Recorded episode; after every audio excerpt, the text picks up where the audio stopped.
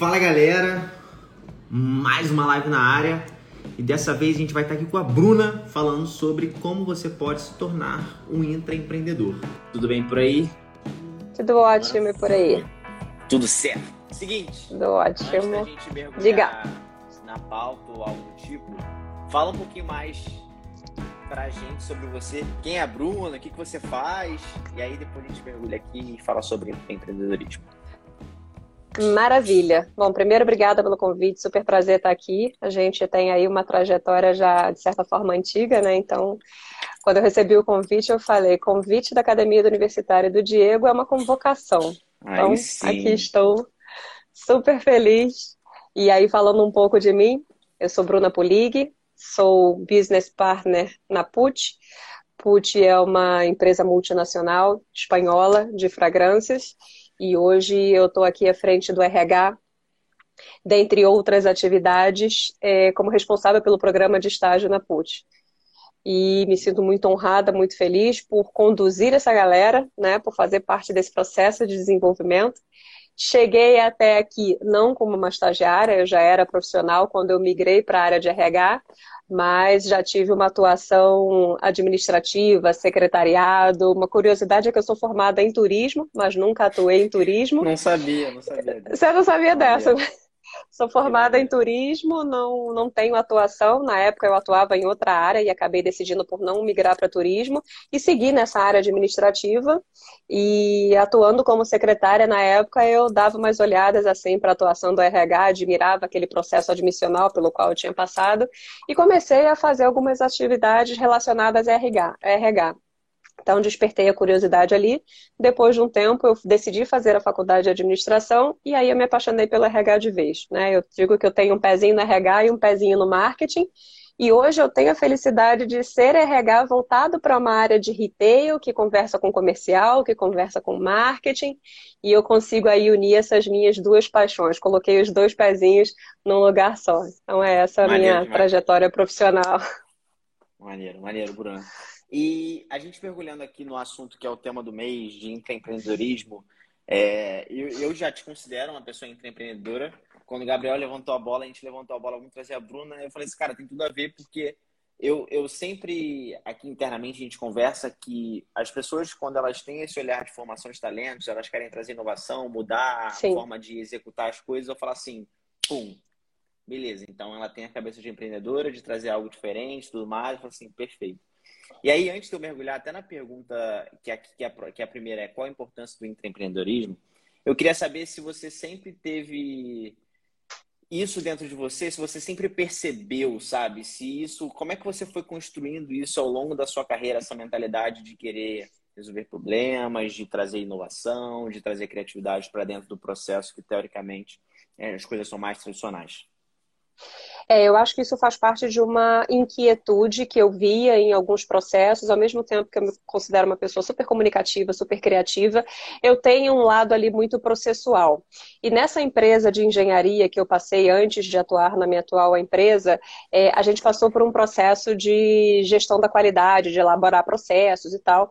E isso eu, eu falei assim, caramba, eu gosto disso. Então a coisa do elaborar, o passo a passo, a curiosidade, mas ao mesmo tempo saber que aquele passo a passo pode ser desviado, pode ser mudado se fizer sentido, isso sempre teve presente em mim. E eu tive esse insight participando desse processo, né? Na verdade, eu sempre fui uma pessoa muito curiosa que sempre questionou por que que é assim. Mas se a gente fizer de outro jeito, será que não dá certo?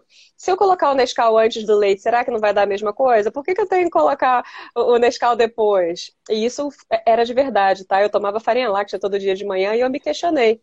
Por que, que preciso colocar farinha láctea depois? Será que não é melhor botar antes? Então, é, nesse processo de gestão da qualidade que eu passei, eu consegui meio que ligar é, os comportamentos à realidade profissional, mas é, é, foi muito isso, de questionar coisas diferentes. Será que o que está sendo feito é a melhor forma? Como é que a gente pode fazer diferente? E foi um caminho muito natural. Maneiro demais. E como é que você enxerga o intraempreendedorismo? É, qual a importância dele assim no cenário atual que a gente está vivendo, principalmente trazendo para o contexto universitário? É, trazendo para o contexto universitário, acho que a grande dica é que é, é, é super necessário, né? Assim como é, algumas competências antigamente eram um plus, hoje, na verdade, é uma necessidade. E eu coloco o intraempreendedorismo como um, um have to, um must to, porque a, a, gente tem que ter isso como um, um, senso de dono, sabe? Aqui na empresa a gente ouve muito da nossa, é, da nossa líder que cada um é dono da sua lojinha. E é assim, a gente tem que ser responsável pela nossa lojinha, pelo nosso feudo, pelo nosso trabalho, pelo nosso processo como um todo. E o intraempreendedorismo está muito relacionado a isso. A gente tem que deixar de lado um pouco do isso não faz parte das minhas atividades e partir para o tamo junto, somos uma equipe. Então, acho que o intraempreendedorismo vai muito disso, de você ter a sensação de dono, de você trabalhar como dono do seu negócio, como dono do seu processo, como dono das suas atividades e muito além disso, pensar em coisas novas, em inovação, na inquietude, de questionar, né? Poxa, será que tá, tá bem feito? Tá, mas a gente ainda pode fazer melhor? E o intraempreendedorismo é isso, né? De dar ideias, de pensar diferente, pensar fora da caixa. Então, por isso eu valorizo muito, pensando na galera do estágio que é oxigênio, é gente nova, é cabeça nova, cabeça fresca. Mais do que nunca, intraempreendedorismo está super em voga e é muito bem-vindo. Maneiro, maneiro. E como você acredita que essa galera que está nos assistindo aqui consegue desenvolver mais autonomia dentro do trabalho, dentro do estágio? Eu acho que é, se fazendo presente, é, se, se mostrando, se expondo, acho que a palavra certa é exposição. Teve uma ideia? Levanta a mão e apresenta. A gente, a gente vive num mundo hoje é, em que errar é preciso, errar é bem-vindo. Cada vez mais a gente precisa errar, mas aprender rápido com esse erro, né? Aquele velho ditado: errar é humano, persistir no erro é burrice. Se a gente traduzir isso para o mundo real hoje, a gente traz o conceito de que errar é bem-vindo, mas que você possa aprender cada vez mais rápido com esse erro, né? Errar para aprender rápido.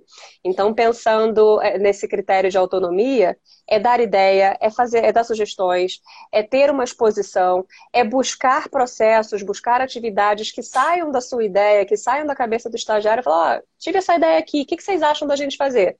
Poxa, legal, ideia é bem-vinda, fica com esse processo para você apresenta para a gente um esboço, apresenta para a gente um draft, apresenta para a gente uma ideia. Então, isso já é aí um caminho para uma autonomia. É tipo assim, ó, carrega que o filho é teu. Já que você deu a ideia, a gente gostou, toca, vambora, vamos junto. É isso. Acho que a autonomia é algo que se busca. Maneiro demais, maneiro demais. É, e olhando assim para as competências que você acredita, né, as habilidades que essa pessoa tem que ter para ter uma característica de intraempreendedora. Eu normalmente falo sobre da flexibilidade que a pessoa tem que ter para poder se adaptar né, aos diversos cenários, a diversos movimentos. Os projetos, às vezes, eles podem acabar no meio do caminho porque não faz mais sentido para a empresa e está tudo bem, foca no outro.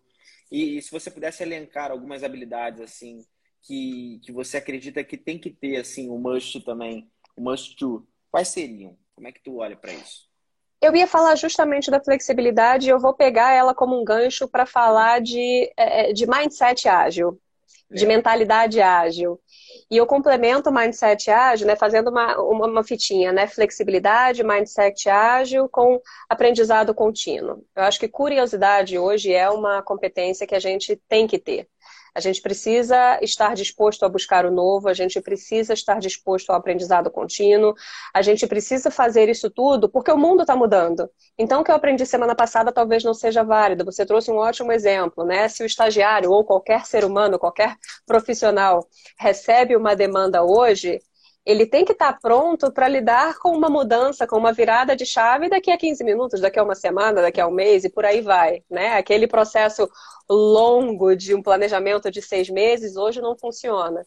Então, eu, eu, é, eu pego o teu flexibilidade junto, atrelo a um mindset ágil, que é estar disposto às mudanças, é estar, adaptar-se a essas mudanças, e somo aí o tal do lifelong learning, né, que é o termo que é super conhecido, mas que nada mais é do que aprendizado contínuo. E aí um grande resumo dessas três palavrinhas é... Acabou de me vir de faltar a palavra aqui, gente. Esqueci. Eu ia juntar essas três palavrinhas, me veio uma palavra, daqui a pouco eu lembro. É, normal. Seguinte, o, o Bruna, e olhando para você, assim, quais características você acredita que você tem que te ajudaram a chegar onde você está e estão te ajudando a galgar mais coisas para a galera poder observar e falar assim, ah, beleza, então o que, que uma pessoa que está mais tempo no mercado faz hoje para ter essa característica chave? Eu sempre defendi muito a minha criatividade. E, e, isso o, brasileiro tem muito, né? A coisa da criatividade.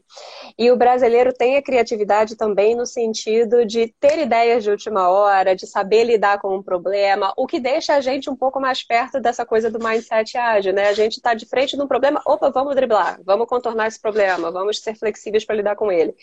Então, a criatividade natural do brasileiro, ela está muito presente em mim. Eu vejo uma coisa e, opa, como é que a gente pode fazer isso? Pegando aqui um exemplo é, que a gente acaba vivendo no dia a dia. E era para ter feito isso, mas não foi feito, como é que a gente pode fazer? Vamos lançar a mão aqui de um plano B e tal. Então, acho que criatividade é muito bem-vinda nesse momento em que a gente tem que é, driblar né, os contratempos, em que a gente tem que lidar com as mudanças de escopo, com as mudanças de plano. Criatividade é super bem-vinda. A curiosidade, trago ela de novo, porque sim, a gente tem que ser curioso até para buscar opções pegando um exemplo, né, o WhatsApp ficou fora do ar semana passada. Hoje em dia a gente já tem Telegram, né? Mas eu lembro que na época que deu a primeira queda do WhatsApp, o Telegram foi assim uma descoberta. Alguns já sabiam, ele hoje é um canal super utilizado, mas lá atrás ninguém sabia. Então foi aquilo de, ué, você não tem o Telegram? Não, não tenho. Opa, vai ser o meu canal por fora. Então, acho que a, curiosidade está muito nisso, em buscar alternativas, a criatividade está muito nisso, em buscar alternativas. Então, eu defendo que essas duas competências me ajudaram muito. E eu seguro aqui com sete chaves. Maneiro, maneiro. E você falou do, do lifelong learning, né? Desse aprendizado contínuo. Como você acredita que a galera possa ter essa constância, assim, de aumentar o seu repertório e até mesmo queria explorar o seu ponto de vista de como você faz, né? Tipo, o que, que hoje a Bruna está estudando, como a Bruna estuda, como ela consegue conciliar o trabalho, que a gente sabe que, pô, é, é pesado, e aí como é, é pesado. você para para estudar e faz outras coisas, como é que funciona?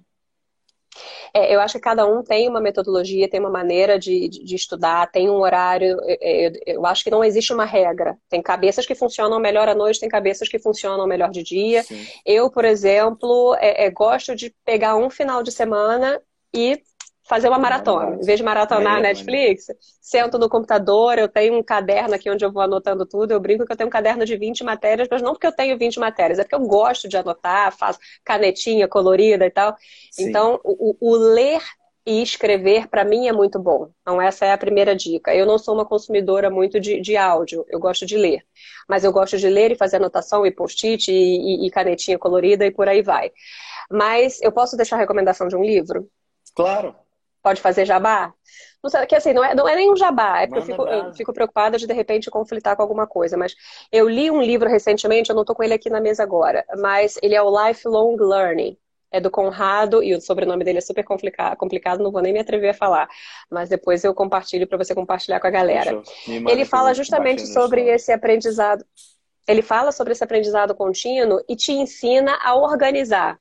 Então, primeiramente, é o que, que você tem em mente? O que, que eu quero aprender? A gente vive numa época em que o ensino ele é muito mais top-down, né? A gente aprende aquilo que o Sim. sistema diz que a gente tem que aprender, mas nem sempre a gente quer aprender aquilo. Ou a gente até quer, precisa, mas a gente gostaria de aprender outro tipo de coisa. Então, o primeiro passo é o que, que eu quero aprender? O que, que faz sentido para mim? Primeira coisa é definir isso. Feito isso, você vai ali no Google da vida. Hoje a gente tem Google, na minha época não tinha, era Enciclopédia Barça, e eu entreguei a idade. É, e a gente tem muitas formas legais hoje de buscar conteúdo. Então, o que, que eu quero aprender? Vai ali e busca, monta um roteiro, como é para onde eu vou, que caminho eu vou seguir, que conteúdo eu vou buscar, eu vou no YouTube, ou eu vou na leitura e por aí vai. E aí você estabelece uma rotina de estudo. E é onde eu falo, cada um tem a sua. Eu prefiro maratonar. Tem gente que funciona desligando o computador às 18 horas e às 18 e 1 está na, na salinha de aula. Eu tenho uma amiga que é assim, eu não consigo. Mas é, é, é acho que primeiro de tudo, é de tudo é escolher o conteúdo e dedicar-se a fazer uma boa curadoria daquele tema, né, daquele conteúdo, para você se organizar de maneira estruturada para ter esse estudo. E esse livro que eu indiquei, ele dá essa ajuda, ele meio que te dá um passo a passo de como você deve se estruturar para estudar. Por isso que eu deixo ele como super dica. Pode até parecer meio denso no início, porque ele tem uma pegada mais corporativa, mas no final das contas é aprendizado, é lifelong learning, e eu super recomendo. Maneiro, maneiro. E, e Bruno, uma curiosidade. Como você, como RH, como é que os gestores, eles olham é... quais são as características que eles mais admiram, assim, nos estagiários, sabe? Como o estagiário consegue sentir que ele está no caminho certo para de fato procurar uma efetivação e, e, seguir uma carreira dentro, por exemplo, da PUD, como você falou? É, eu acho que feedback, sobretudo, todo estagiário busca feedback, todo, todo profissional precisa de feedback. Então, eu deixo como recomendação até que o estagiário busque feedback. Né? Eu costumo Boa. dizer, e isso não é uma fala minha, feedback é um presente para quem dá e para quem recebe. Acho que um grande aprendizado, primeiro de tudo, é aprender a receber o feedback. Nunca entender que o feedback é algo negativo. Pelo contrário, o feedback é um presente de verdade. Receba algumas coisas, a pessoa pode concordar ou não, mas internaliza sem filtro. Acho que o mais importante é eu vou ouvir o feedback na íntegra e não filtrar aquilo que eu quero ouvir. Isso é super importante, eu deixo como uma super dica é, dos estagiários. Mas só que o feedback, não é algo que, que é passivo. Eu não preciso esperar o feedback, eu tenho que pedir. Então, essa é uma dica super bacana para que os estagiários peçam feedback. E esse feedback ele pode ser pedido num cafezinho, num, numa ação, por exemplo, um evento, uma reunião. Ah, o exemplo aqui que eu dei, né, do, do, do estagiário que dá o exemplo, dá, dá, uma ideia, ok, toma que o projeto é seu, já que você deu a ideia, faz um projeto. Apresentou o projeto, já pede o feedback. E aí, o que, que você achou? Mandei bem, mandei mal? O que, que você acha que precisa melhorar? Então, acho que isso é uma coisa que é muito bacana para esse universo, né? De, de pedir e receber feedback. E eu tô falando isso porque uma das coisas que a gente também acha super bacana é a exposição, é a participação. A gente aqui na empresa diz que a gente expõe todo mundo, né? É, a gente é operacional e estratégico. Ao mesmo tempo, a gente é estratégico e operacional. Então, tá todo mundo trabalhando, todo mundo é exposto, todo mundo é visto. E as pessoas precisam tirar proveito disso. E uma das maneiras de tirar proveito disso é dando ideias, é participando, é deixando a timidez de lado. Às vezes ela é um contratempo na vida das pessoas, mas tenta trabalhar essa timidez para que você se exponha para que você realmente tenha uma participação ativa naquelas atividades da empresa. Pode até não ser um projeto seu que você deu a ideia e assumiu como dono, mas se é um tema que você curte, né? Se é um tema que faz sentido para você, por que não dar pitaco? Por que não dar ideia? Por que não interagir com as pessoas que estão naquele tema? Então eu deixo também isso como recomendação para que as pessoas se exponham, para que as pessoas participem e sejam ativas naquilo que fazem. Aula, aula, aula demais. E, e para gente, pra gente ir pros finais assim, é... cara, que dica você daria para esses stags? Acho que eu queria explorar o teu ponto de vista. Se, se você acredita que essa galera que tem vindo por aí, ela tá mais intraempreendedora do que o normal ou não, sabe? Tipo, como é o que, que você tem sentido assim dessa geração que tá vindo, geração TikTok?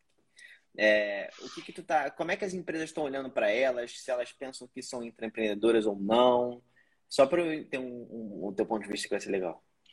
Eu acho que essa, essa geração ela já nasceu com uma vantagem de, de, de já nascer digital. E a gente está uhum. no mundo digital.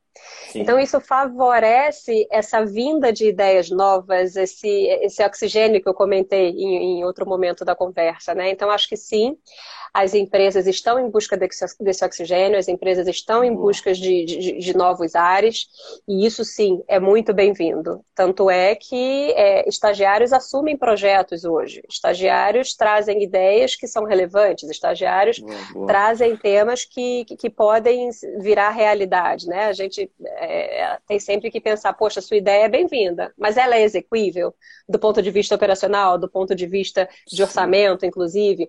Então, eu penso penso que sim. A gente está aí num momento diante de uma geração que é intraempreendedora.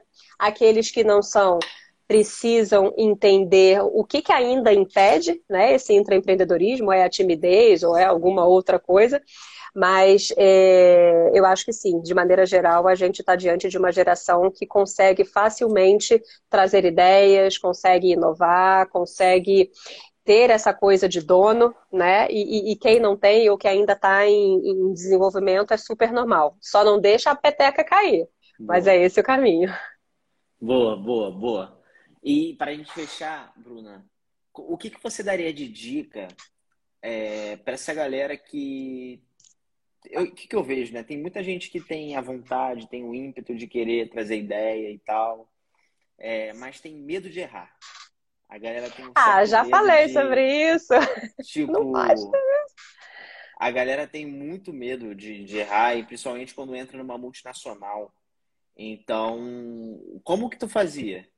Como é que, como é que você lidava com, com isso de tipo, porra, se eu errar, e aí, vai, vai afetar em quê? Como vai afetar? E como a galera, fora que você falou de pedir feedback, que é mega outro super importante, entender essas regras de negócio na empresa, sabe? Porque às vezes é uma régua muito grande, né? E tem a hierarquia e tal.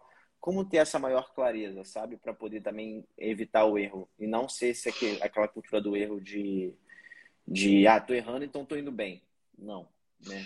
Não, é, é, eu acho que o ambiente hoje é muito mais seguro, muito mais propício ao erro. Né? Se a gente pega organizações aí que já têm o mindset ágil em andamento, a gente encontra ali um ambiente seguro, um ambiente saudável para o erro. E isso é né? é muito bom. Controlado, exato. Olha, essa ideia não foi bem-vinda por causa disso e disso, daquilo outro, mas você está no caminho certo. Ou, olha, vamos alinhar aqui. Será que isso está realmente alinhado ao propósito da empresa? Então, a primeira dica que eu deixo para os estagiários é trabalharem esse medo de errar, por exemplo, que não sintam vergonha, é conheçam a empresa como um todo, busquem entender qual é o propósito da empresa, busquem entender se a empresa é receptiva a novas ideias e aí eu estou falando isso muito mais por um, um, um, cuidado extra, porque sim, como eu disse aqui em diversos outros momentos, as empresas, de maneira geral, estão abertas às ideias, as empresas querem é, é, cabeças pensantes, cabeças frescas e por aí vai. Então, naturalmente, as empresas, de maneira geral, estão abertas a essas ideias. Mas, claro, é importante que você leve uma ideia coerente com o negócio, é importante que você leve uma ideia que esteja alinhada com os objetivos daquela empresa. E objetivos, eu estou falando de números, mas eu também estou falando de ideais, eu estou falando falando de objetivos é, é, do negócio de maneira macro, né? Então, Aqui na nossa empresa, por exemplo, a gente diz que a gente não vende perfume, a gente vende fragrância. Só que mais que vender fragrância, a gente vende sonho. Então, aquela ideia que eu estou trazendo está alinhada a esse propósito? Aquela ideia que eu estou trazendo está alinhada ao objetivo do negócio? Então, é, é, olhar o todo, né? Conversa com o seu gestor, conversa com o supervisor, conversa até com algum colega do lado. Poxa, estou fazendo isso e tal. Eu acho que está super conversando com aquele comunicado que eu vi, eu acho que está super conversando com o caminho da empresa. Essa troca é muito saudável. Acho que a decisão final não pode ser do coleguinha do lado, isso jamais mas trocar informações, conversar, ter ideias e é, crescer aquela ideia para levar para uma gestão é super saudável. Então, a recomendação que eu deixo é buscar entender se aquilo que você tem em mente, que pode até ser um valor seu e que você vai transformar numa ideia, num projeto, se isso está conversando com, é, com os objetivos da empresa de maneira geral. Boa. Eu lembrei de uma coisa aqui, que você falou do, de vender sonho, e que quando a gente foi conversar lá, lá um tempão, tipo, na primeira vez, tu fez, tu tem uma cadência do storytelling do Carolina Herrera, de não sei o que, de vender a parada de uma forma muito maneira. Tem um storytelling todo maneiro por trás. E Sim. eu acredito que tem muito a ver com a parte intraempreendedora. Então, assim, o que tu daria de dica pra galera aprender a contar histórias melhor? Da onde veio isso teu? Tipo, porque é uma coisa legal, porque ah, é, você é do RH, teoricamente você não tem que vender, mas naturalmente você já tem, entende o propósito da empresa, já entende o que, que a empresa faz e consegue falar isso de uma maneira muito fluida e orgânica. Como a galera pode ter isso? Para agora sim, para a gente fechar, porque isso é, isso é bom. Não, eu acho que, eu acho que isso vem muito natural. E, e, isso conversa com a conexão entre a pessoa e a empresa. É, o, o, o, que eu levo de propósito está conversando com a empresa em que eu atuo. O que eu quero fazer da minha vida está alinhado com o que estão me pedindo para fazer. E aí eu não estou falando muito de ideologia, good vibes, Sim. não é muito isso, não. É porque sai natural, porque eu estou conectada. Você olha meu LinkedIn, tá lá. Desde sempre eu sou apaixonada por gente e hoje eu sou apaixonada por gente que faz sellout e gente que está entrando no mercado de trabalho. Isso hoje conversa com a minha realidade. Eu sou apaixonada pelo que eu faço. Então, é, não existe uma receita de bolo para que você se torne essa pessoa. Mas é Sim. é importante que você identifique dentro de você se isso faz sentido para você. Eu sempre brinco que você tem que dormir domingo é com a musiquinha do Fantástico, não te aborrecendo, mas te dizendo que amanhã tem um novo dia. Então, isso é importante desde já de um estágio que a pessoa faça essa avaliação para ver se existe significado naquela rotina de trabalho, se conversa, para que esse, que esse exemplo que você deu seja uma coisa natural. Né? A gente está aqui nesse bate-papo eu não fiz nenhum dever de casa para estar tá aqui falando o que eu estou falando. É natural, porque Sim. eu gosto de contribuir, porque eu gosto da academia do universitário, porque eu gosto desse tema. Então, para mim, é natural porque está conversando com o que eu penso, está conversando com os meus valores. Então, é, é, tentar conciliar aquilo que é teu com o que é da empresa sem forçar a barra. Tem que dar match e não afastar, entendeu? É um processo natural. É ter paixão. É, a gente aqui tem paixão. Nosso lema é paixão, pessoas e performance, e aquela história vai sempre sair com naturalidade, porque eu pego o gancho, sabe? Ela não, não tá pronta, não tem um roteiro. Mas é isso que a gente ah, faz. Maneiro, muito maneiro. E, e, Bruna, se a galera quiser te acompanhar e saber mais sobre, sobre vocês e tal, onde eles podem achar? Meu LinkedIn está super disponível. Meu nome não é um nome difícil, então primeiro que aparecer lá sou eu mesmo. Aliás, não é um nome fácil, né? É. Não é um. O Bruna da Silva até é, mas vamos pelo Bruna Pulig que é melhor. Então, tô super no LinkedIn disponível. Vou adorar contribuir. É, o Instagram da empresa está disponível também, que é o Put Underline Official, que é o Instagram global. O LinkedIn da empresa também, quem colocar lá PUT vai saber. E aí uma curiosidade, né? O nome da empresa é Puig, mas se fala PUT porque é uma pronúncia catalã. A empresa fica lá em Barcelona, na região da Catalunha. Não se preocupe se vocês não acertarem de primeira, porque é normal, ninguém fala de primeira, mas é, se vocês procurarem PUT como se fala, vai aparecer outra empresa que não é a nossa. Então, P-U-I-G, underline official, no Instagram, e no LinkedIn, P-U-I-G. É isso. É, isso, isso é uma curiosidade. A primeira vez que eu fui falar com a Bruna, eu falei como pronuncia o nome da empresa. Porque eu sabia que eu já ia errar. Então, já é um macete para todos vocês, já quando forem para uma coisa que não sabem.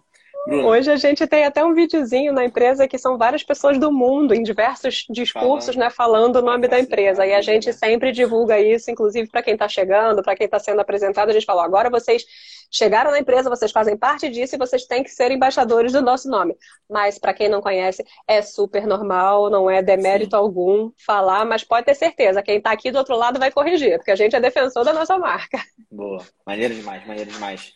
Bruna, queria te agradecer pelo teu papo, pelo, pelo teu tempo, pelos ensinamentos, foi irado demais. Imagina. Imagina, é, super prazer. Com certeza que, porra, vai ajudar demais a galera a entender mais e mergulhar dentro do estágio, performar se tornarem super stags de fato.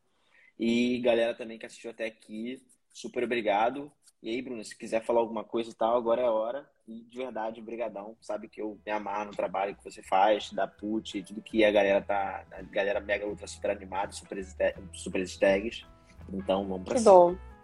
Não, fico super feliz de novo. Muito obrigada pelo convite. Quero deixar aqui, reforçar tudo que eu falei para que as pessoas dá um joinha, dá um like, assiste de novo. Quem não se inscreveu, se inscreva no canal.